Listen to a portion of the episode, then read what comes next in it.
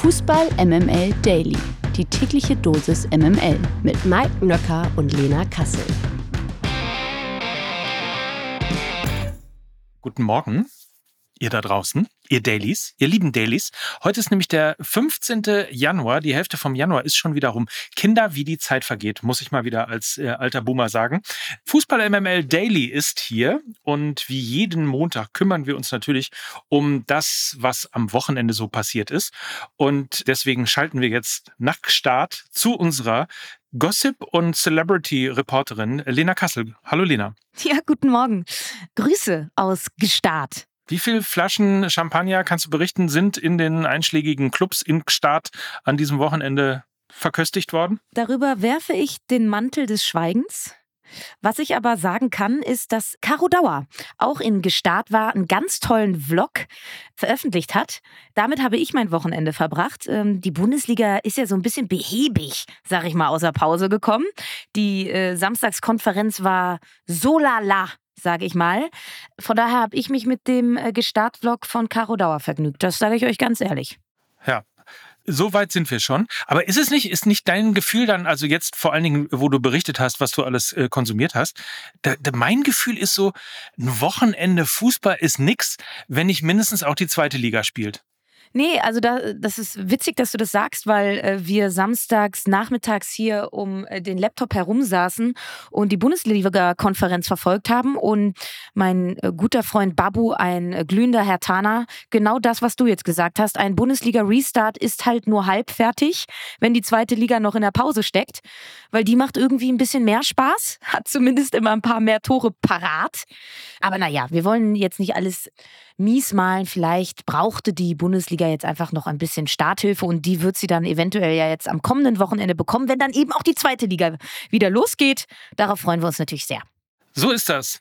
Wir reden einfach mal über die Spiele, die wir gesehen haben, sehen durften und teilweise sehen mussten. 100% Lena. Guten Morgen, Mike, und Happy Monday. Präsentiert von Lena Kassel. Fangen wir an mit RB Leipzig gegen Eintracht Frankfurt 0 zu 1. Ein durchaus überraschendes Ergebnis zum Bundesliga-Restart. Frankfurt ging bereits in der siebten Minute durch Knauf in Führung und verteidigte anschließend mit Mann und Maus dieses Ergebnis. Trotz mehrerer Top-Chancen gelang Leipzig einfach nicht der Ausgleich. Ich glaube, über 20 Schüsse aufs Tor. Absoluter Wahnsinn. Insofern, ähm, da ist zumindest, ich würde mal sagen, die äh, Chancenauswertung in der Winterpause geblieben. Aber wie viel Aussagekraft hat für dich das das Ergebnis nach diesem Spielverlauf. Schließlich war ja RB über 90 Minuten lang das bessere Team. Das ist äh, absolut richtig und trotzdem ist es jetzt auch keine neue Erkenntnis, die man nach dieser Partie hat weil Leipzig sich einfach wie so oft auch schon in dieser Saison gegen tiefstehende Gegner einfach schwer tut. Darüber haben wir, glaube ich, schon drei bis viermal gesprochen, Mike. Also könnte ein wenig redundant werden, was ich jetzt gleich sage. Aber ja, sie waren extrem feld- und ballüberlegen. Sie hatten nicht so, nicht nur 20 Torschüsse, sondern sie hatten 31 Torschüsse. Das muss man sich mal vorstellen. Und haben daraus kein Tor erzielt. Äh, das ist schon so ein bisschen alarmierend und ich habe noch mal ein bisschen geguckt, wo es in so einer ähnlichen Range sich bewegt hat. Wir haben ja jetzt den 17. Spieltag und vor zehn Spieltagen Nämlich am siebten Spieltag gab es ein 0 zu 0 gegen Bochum. Und da war das ähnlich. Da hatte Leipzig auch 77 Prozent Ballbesitz, hat zwei Elfmeter verschossen und haben eben kein Tor aus sehr, sehr, sehr vielen Möglichkeiten erzielt.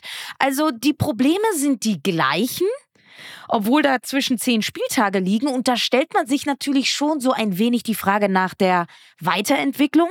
Ich habe so ein bisschen drüber nachgedacht, ob es vielleicht auch ein Kaderproblem sein könnte. Also sie haben ja eigentlich einen total geilen und tiefen, breiten Kader, aber ich glaube, so ein großgewachsener Abschlussstürmer, der dann auch mal so eine tiefstehende Kette beschäftigen kann und knacken kann, der fehlt so ein bisschen. Marco Rose hat es ja mit dem Startelf-Einsatz jetzt gegen Frankfurt, wo er auf Benjamin Cesco gesetzt hat, der ja 1,95 misst, hat er es zumindest probiert. Aber Cesco ist jetzt auch ein Spieler, der trotz seiner Größe eher über die Dynamik kommt, wie zum Beispiel auch Erling Haaland. Das sind beides keine klassischen Strafraumstürmer. Und ich glaube, den also diesen klassischen Strafraumstürmer, den haben sie nicht im Kader. Und ich glaube, das äh, könnte eine Planstelle sein, die allerspätestens im Sommer nochmal auf die Agenda rückt. Ja, und Frankfurt mit 37 Prozent Ballbesitz haben die Schwächen von RB natürlich auch bewusst forciert. Das frühe Tor in der siebten Minute hat ihnen natürlich dann auch geholfen, weil sie sich dann wirklich nur noch auf ihre Defensivarbeit konzentriert haben. Und der Ansatz von Topmüller ist ja eigentlich ein anderer, darüber haben wir ja auch in der Freitagsfolge gesprochen. Äh, er will eigentlich mehr Ballbesitz etablieren bei der Eintracht, hat aber dann in dieser Partie einen ergebnisorientierten Matchplan aufgestellt. Und er wurde schlussendlich dafür belohnt. Er ist auch mutig gewesen, weil er sowohl Kalajdzic als auch Donny van de Beek mit nur wenigen Trainingseinheiten direkt in die Startelf gepackt hat, haben beide auch überzeugt. Also die Frankfurter haben ähm, für mich einen sehr, sehr guten und sehr, sehr cleveren Eindruck hinterlassen. Sag mal, wenn wir nochmal über die Sturmproblematik von Leipzig reden, wo ist Timo Werner, wenn man ihn braucht? Oder ist er zu früh? Der ist äh, nicht nur zu früh, der ist vor allen Dingen auch komplett falsch, weil wenn äh, Timo Werner eins nicht ist, dann ein Strafraumstürmer. Das ist, äh, das ist leider das äh, Grundproblem, ja. Na gut. Der Witz hat also auch nicht geklappt. gut. Ey, Maus, es ist KW3. Wir haben, es ist noch früh. Es Ach ist so. noch früh im Jahr. Ja, ja, es ist alles verzeihbar. Okay.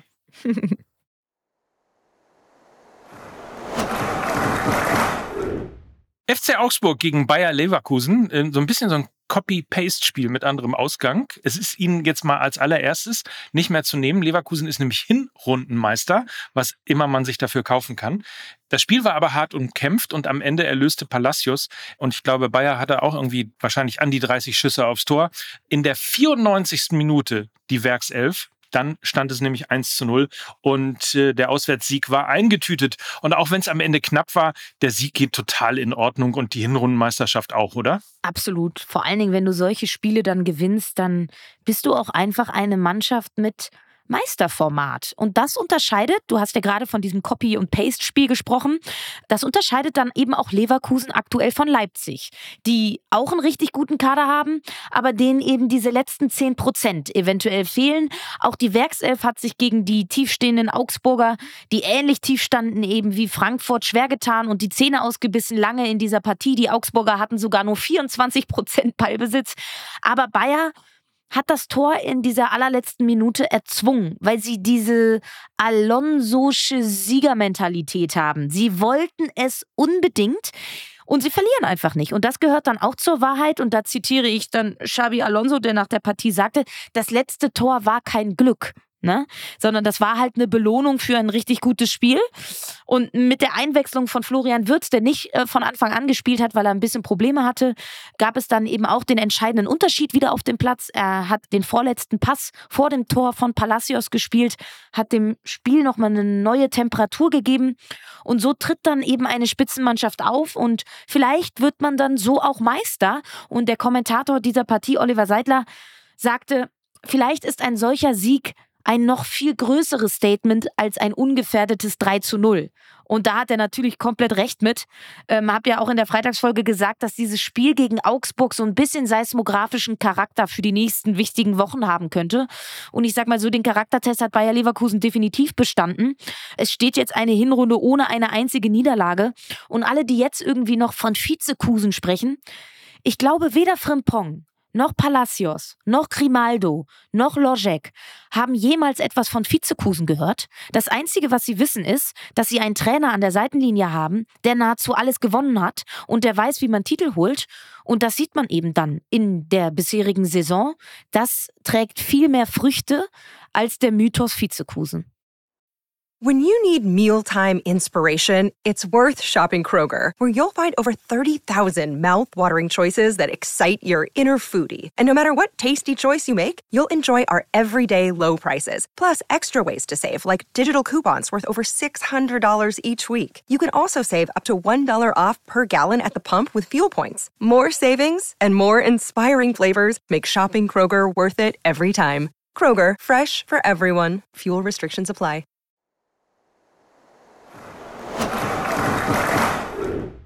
Kommen wir zum nächsten Copy- und Paste-Spiel. Oder nee, das machen wir mal anders. Wir haben jetzt äh, sozusagen zwei, drei gleiche Spiele schon gesehen. Bei dem einen Spiel ähm, dominiert eine Mannschaft, schießt mega oft aufs Tor und verliert dann aber. Bei dem anderen Spiel dominiert eine Mannschaft, schießt mega oft aufs Tor und äh, gewinnt dann in letzter Sekunde 1 zu 0. Und bei diesem Spiel hier dominiert eine Mannschaft, schießt mega oft aufs Tor. Was fehlt noch? Richtig? Es geht 0 zu 0 aus. Eigentlich ein totaler Skandal. Freiburg hatte unfassbar viele gute Torchancen, hätte das Spiel normalerweise gewinnen müssen. Und unterm Strich teilen sich dann eben doch der Sportclub und Union jetzt die Punkte. Übrigens, es war der 500. Punkt, den äh, Christian Streich als Trainer vom SC Freiburg für den SC Freiburg geholt hat. Und dennoch, wenn wir jetzt mal aufs Spiel kommen, man konnte fast schon von einem Klassenunterschied sprechen, oder? Was da am Samstagnachmittag auf den Rasen gezaubert wurde, in Anführungsstrichen. Es war auf jeden Fall ein sehr, sehr glückliches 0 zu 0 aus Unionssicht und ein äußerst ärgerliches 0 zu 0 aus Freiburger Sicht. Und auch Christian Streich hat sich ja geärgert, dass es eben nicht der 500 zweite Punkt war, weil das hätte es definitiv sein müssen, gemessen an den Chancen. Äh, Vincenzo Grifo sagte nach dem Spiel, ohne Union nahezutreten. Dieses Spiel hätten wir eigentlich mit 2 oder 3 zu 0 gewinnen müssen. Die Freiburger hatten unzählige Möglichkeiten, haben sie alle nicht genutzt, auch weil Union sich mal wieder auf Frederik Renault verlassen konnte. Das kann, glaube ich, im Verlauf dieser Saison und gerade im Abstiegskampf noch ein wirklich großer Trumpf werden. Auch Kevin Vogt als Neuzugang hat mir gut gefallen. Der Innenverteidiger überzeugte mit 67 Prozent Zweikampfquote und 93 Prozent erfolgreichen Pässen. Er kann mit links und auch mit rechts aufbauen und ich glaube, er wird dem Spiel mit Ball der Unioner, glaube ich, auf Strecke richtig gut tun. Ähm, das sind definitiv so ein bisschen die positiven Erkenntnisse nach dieser äh, Partie aus Unionsicht. Was wieder bedenklich war, war natürlich der eigene Ballvortrag. Sie wussten mit den eigenen Ballbesitzphasen nur wenig anzufangen, kamen kaum vor das Freiburger Tor. Also eine klare Idee, was sie mit dem Ball anfangen wollen. Das fehlt nach wie vor. Soweit, so gut. Das freie Spiel, muss man ja natürlich auch sagen, war jetzt noch nie ihre Stärke. Aber in der Kombination mit der Durchlässigkeit in der Defensive ja, also sie haben wieder extrem viele Chancen überhaupt erst zugelassen. Das ist, das ist, glaube ich, schon ein sehr gefährliches Gebräu, das sich da über die Saison hinweg zusammengebraut hat. Bielica will ja auch eigentlich mit einer Viererkette spielen, um einen Mann mehr im Mittelfeld zu haben und so auch mehr Kreativität mit Ball zu bekommen. So spielte ja Union auch bei den Siegen gegen Gladbach und Köln, eben mit dieser Viererkette. Und die angespannte Personallage zwang Bielica jetzt in Freiburg zu der Umstellung wieder auf das bewährte 5-3-2. Das tat dem Spiel mit Ball definitiv nicht gut. Ein weiterer positiver Aspekt aus Unionssicht ist dennoch, dass es der erste Auswärtspunkt seit August war und das eben gegen eine Mannschaft aus der Top 7. Das kann jetzt so ein bisschen als Mutmacher dienen. Es sind jetzt drei Punkte auf den Relegationsplatz. Es ist extrem eng. Der nächste Spieltag, da geht es gegen Mainz in Mainz. Das wird das erste Do-or-Die-Spiel im Januar für den ersten FC Union. Es kommt aber sogar noch ein zweites. Und das zwar Ende Januar gegen Darmstadt. Also Wochen der Wahrheit auch bei Union Berlin. Willst du in der Liga bleiben, muss Union mit diesem Kader natürlich beide Spiele gewinnen.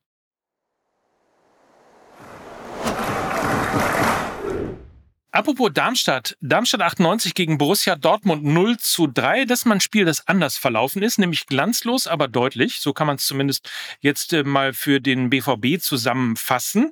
Darmstadt hielt lange gut mit. Hinten raus reichte es für den Tabellenletzten allerdings nicht. Dortmunds Leih-Neuzugang oder die Neuzugänge, besser gesagt, nämlich Marzen und Sancho, feierten ein siegreiches Debüt. Sancho gelang nach seiner Einwechslung sogar eine Vorlage und damit der erste Scorerpunkt im Dress von Borussia Dortmund sozusagen 2.0. Wie bewertest du den ersten Auftritt der Dortmunder in diesem Jahr? Im Kollektiv war das eigentlich keine gute Partie von Borussia Dortmund. Die Darmstädter haben es gerade zu Beginn des Spiels sehr, sehr gut gemacht, haben den BVB früh und hoch zugestellt. Die beiden Sechser, Sabitzer und Ötschan, immer gedeckt, sodass der Spielaufbau von Schwarz-Gelb viel zu behäbig war, langsam und sie auch nicht wirklich viele gute andere Konzepte hatten, um irgendwie den Spielaufbau voranzutreiben. Das ist auf jeden Fall auch schon ein Symptom der bisherigen Saison, dass sie extreme Probleme haben, wenn der Gegner sie hoch und früh zustellt. Da fehlt es an Dynamik und auch an gegenläufigen Bewegungen. Das hat Darmstadt eben erkannt und das auch wirklich sehr, sehr ordentlich gemacht. Den Sieg hat Dortmund dann über drei individuelle Glanzmomente bekommen. Das 1 zu 0 ist durch das äh, tolle Dribbling von Beino Gittens entstanden, wo er zwei Gegenspieler nass macht. Das 2 zu 0 durch das blinde Verständnis von Reus und Sancho. Und das 3 zu 0 dann eben durch einen sehr guten Moment vom eingewechselten Yusufa Mukoko, dem eben ein Sonntagsschuss gelang. Und das meine ich jetzt gar nicht werten. Das zeigt ja auch nur, dass der Kader durchaus ein paar Unterschiedsspieler im Kader hat, die andere Schwächen innerhalb des Teams dann kompensieren können. Das ist eher was Positives. Und der BVB hat mit Jaden oder wie Lothar sagen würde, Jason, einen weiteren Unterschiedsspieler dazu gewonnen. Eine super Geschichte finde ich, dass er jetzt direkt mit einem Assist die erste Duftmarke setzen konnte. Das wird, glaube ich, dem äußeren Druck direkt mal minimieren, weil es ja doch auch durchaus eine mit Erwartungen aufgeladene Rückkehr war. Diese Vorlage lässt jetzt, glaube ich, etwaige aufkommende Zweifel direkt mal im Keim ersticken. Das ist eine super Nachricht für den BVB, aber natürlich auch für Jaden Sancho. Und wenn man jetzt mal so ein bisschen auf die weiteren Spiele schaut für den BVB in den nächsten Wochen, dann haben sie definitiv die große, große Möglichkeit, in einen Erfolgsflow zurückzukommen. Sie hatten jetzt Darmstadt, dann kommt Köln Bochum, Heidenheim und Freiburg. Da werden sie in jeder Partie die höhere individuelle Qualität auf ihrer Seite haben. Und wenn sie die ausspielen, dann wächst natürlich auch mit etwaigen Siegen das Selbstbewusstsein für die dann richtig schweren Spiele gegen bessere Gegner und vor allem bis zum Champions League Achtelfinale Ende Februar gegen Eindhoven. Also Darmstadt war jetzt nicht in Gänze überzeugend, aber in jedem Fall auf so vielen Ebenen wichtig für den Kopf und für das ja doch jüngst sehr belastete BVB-Herz. Was kommst du denn hier jetzt so oberlehrerhaft rüber? Jason Dancho, was ist denn daran falsch? Ja, das war wirklich, also, das war äh, Lothar Matthäus Masterclass. versendet sich, sind ne? Sind wir schon so weit? Ja, das versendet wollte ich gerade sagen, sind wir schon so weit, dass wir hier, dass wir hier, dass wir hier äh, Fehler anderer Leute aufführen? Wir sind doch nicht Lukas Vogelsang. Da hast du recht. Und vor allen Dingen, äh, so oft wie wir hier irgendwelche Namen falsch aussprechen. So. Habe ich letzt, habe ich jüngst überhaupt erst gemacht, als mich jemand darauf hinwies, dass es nicht Sasa Kalajdzic ist, sondern Sascha. So. Hm. Habe ich auch wieder was gelernt.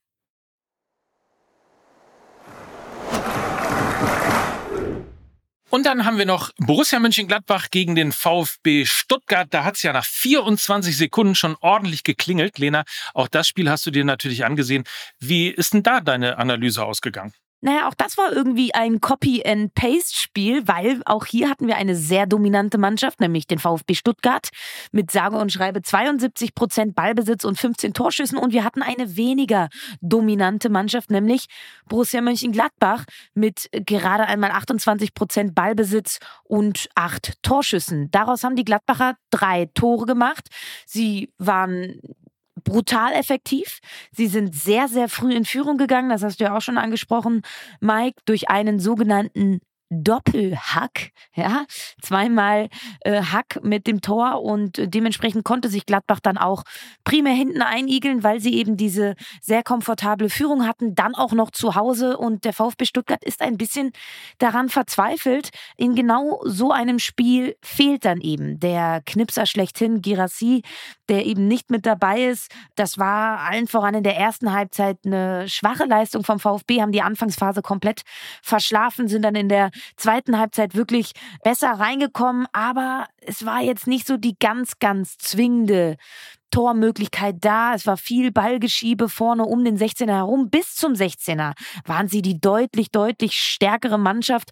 Borussia Mönchengladbach hat aus sehr, sehr wenig sehr, sehr viel gemacht und ich bin sehr, sehr gespannt. Für den VfB Stuttgart geht es nämlich äh, nächstes Wochenende gegen den VfL Bochum. Den erwarte ich nämlich ähnlich agierend wie Borussia Mönchengladbach. In solchen Spielen fehlt dann eben Girassi. Undaf hat nicht so die körperliche Präsenz wie Seru Girassi. Er ist ein anderer Spielertyp, hat dann im 4-2-3-1 da alleine vorne gespielt und hat eine ganz andere körperliche Präsenz als eben Girassi. Und ähm, das hat dem VfB Stuttgart so ein bisschen gefehlt in diesem engen Spiel und von daher haben sie es dann leider unterm Strich auch ein wenig verdient verloren, weil es im Fußball eben keine Punkte für Ballbesitz gibt, sondern eben nur Punkte, wenn du Tore schießt und davon haben sie einfach zwei zu wenig geschossen, um was Zählbares mitzunehmen. Supi, die weiteren Ergebnisse FC Bayern München gegen Hoffenheim 3 zu 0, Mainz 05 und Wolfsburg trennen sich 1 zu 1, genauso